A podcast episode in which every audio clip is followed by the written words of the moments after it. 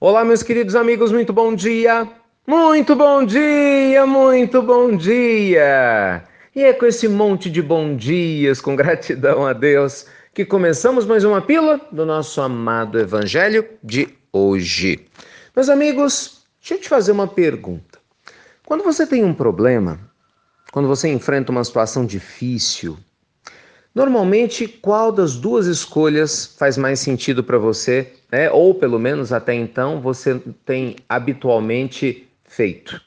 É, você acende a sua luz para lidar com essas dificuldades que surgem ou você se sintoniza com a escuridão?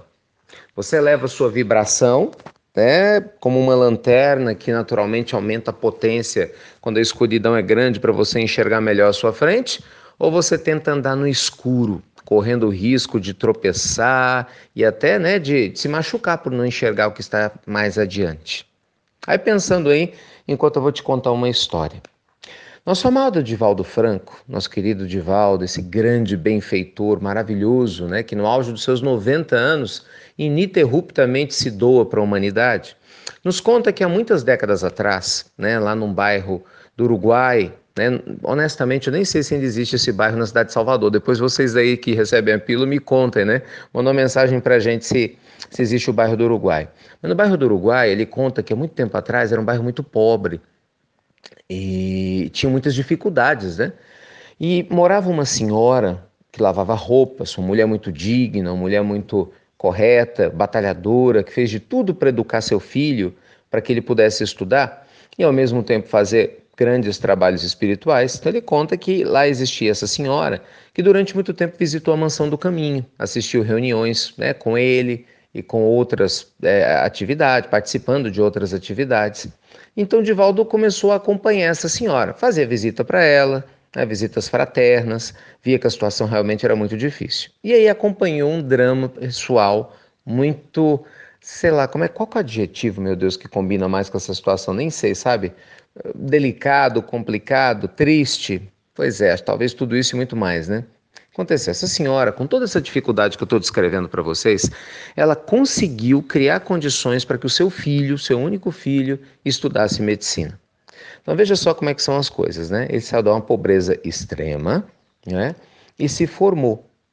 Só que durante a faculdade de medicina ele conheceu uma moça muito rica, ela era filha né, de uma família muito rica e ele, com vergonha de dizer que morava num bairro pobre, que era filho de uma lavadeira e tal, acabou mentindo né, para essa família, para essa pessoa. E aí, no dia da formatura, ou perto da formatura, imagina a felicidade da mãe, né? Se esperando, cuidando do vestido, juntando aqueles trocadinhos para poder comprar roupa para o filho, para poder para formatura. Ele chega para ela e fala assim: Mamãe, é, eu queria te fazer um pedido. Sei que talvez a senhora não vai entender, mas por favor, me ajuda. Ele falou: Que isso, meu filho? Pode falar, porque eu queria que a senhora não fosse na minha formatura. Eu queria que a senhora não aparecesse para os meus colegas. Ela tomou um susto. Imagina, se coloca no lugar dessa senhora, né? Com tanto sufoco, o sonho da sua vida sendo realizado, né? O seu filho, que você fez de tudo para educar, colocar no mundo, numa situação financeira dificílima, conseguir que ele se formasse, nossa, em medicina, um sonho, né? Pedir para você ir na formatura dele. E aí ele, com muito custo, fala e conta a história. Por causa disso disso e disso, né? Eu estou noivo de uma moça, eles não sabem que você existe. Desculpa, mamãe, mas eu não tive coragem de contar. Ou, oh, gente, pensa num coração destroçado, né? De tristeza. Mas ela pensou na felicidade do filho, antes de mais nada. Tá certo, meu filho, eu quero que você seja feliz acima de tudo. E assim aconteceu. Eu vou abreviar a história para vocês, né? O fato é que esse rapaz casou, nunca apresentou a mãe, se formou em medicina. E ele ia esporadicamente visitar a mãe, mas muito esporadicamente, porque era muito ocupado, e acabou deixando a mãe para escanteio. Olha só que situação. E essa senhora, gente, recebia as visitas do Divaldo, e claro, muito triste, né? Em um determinado momento, quando ela já estava muito velhinha, ficou muito doente, estava prestes a desencarnar, o Divaldo recebe dela, né, mostra, né, recebe dela alguns recortes de jornal que ela guardava, porque o filho se tornou famoso em Salvador, um médico muito conhecido, saía no jornal e ela guardava os recortes com carinho e ao mesmo tempo numa tristeza muito grande e nunca falou mal do filho. Veja como é que são as coisas, né? Com tudo isso ela nunca falou mal do filho. E um dia ela falou: "Olha, se por algum motivo meu filho procurar o senhor, diga a ele né, no futuro que eu o amei, nunca deixei de amá-lo. E não foi exatamente isso que a vida fez, meus amigos. Esse rapaz passou por uma certa dificuldade e num dia está lá o Divaldo da Mansão do Caminho atendendo, né, as milhares de pessoas que, que o procuravam e aparece esse rapaz, né, perguntando sobre a mãe, falando sobre a sua vida, seus grandes desafios. E ele vai e comenta com o rapaz, né, que a mãe nunca o abandonou, nunca o esqueceu. E esse rapaz cheio de remorso, cheio de dificuldades. Olha só, eu vou parar a história por aqui porque ela é longa, mas para a gente refletir um pouco. Meus amigos, ela teve tudo para lidar com seu problema com a escuridão, concorda? Certamente a maioria de nós lidaria com a raiva, com a tristeza, com a depressão, com o rancor, né, ou com talvez qualquer outro tipo de postura semelhante a essas. E não foi isso que ela fez.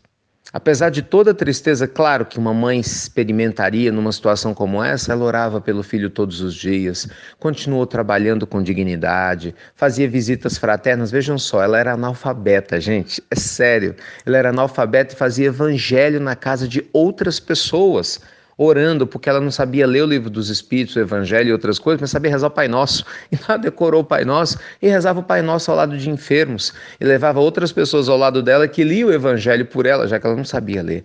Ela não se deteve na marcha, entende? Ela seguiu adiante e o seu coração ficou em paz. Divaldo conta quando ela desencarnou, era só uma luz gigantesca no mundo espiritual, fruto do seu mérito. Infelizmente, com todo o carinho né, e respeito lógico que o seu filho nos merece, mas ele fez uma péssima escolha. Escolheu Mamon, né, escolheu o Deus dos homens, escolheu a terra, escolheu a, a fugacidade de, desses prazeres mundanos. Né? Virou as costas exatamente para quem mais lhe amava, em troca de, de nada.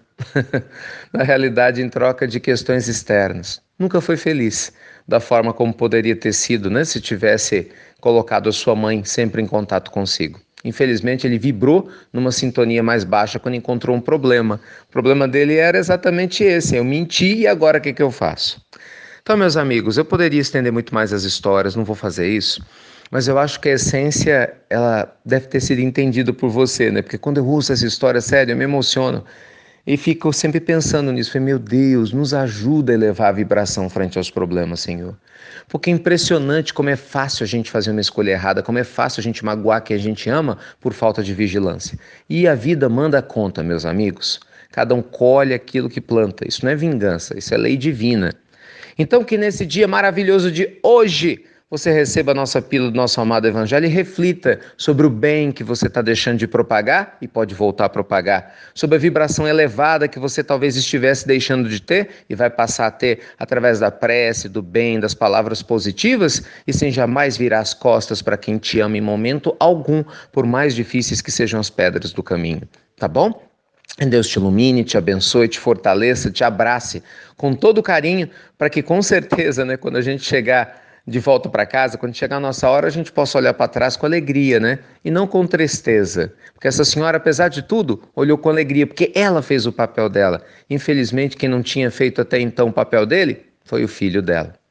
Que Deus te abençoe e você já sabe muito. Muito obrigado por compartilhar as pílulas do nosso amado Evangelho. E até breve, meus queridos amigos, até muito, muito breve. Ó vibrações elevadas, acenda sua luz e definitivamente toda escuridão vai ser dissipada.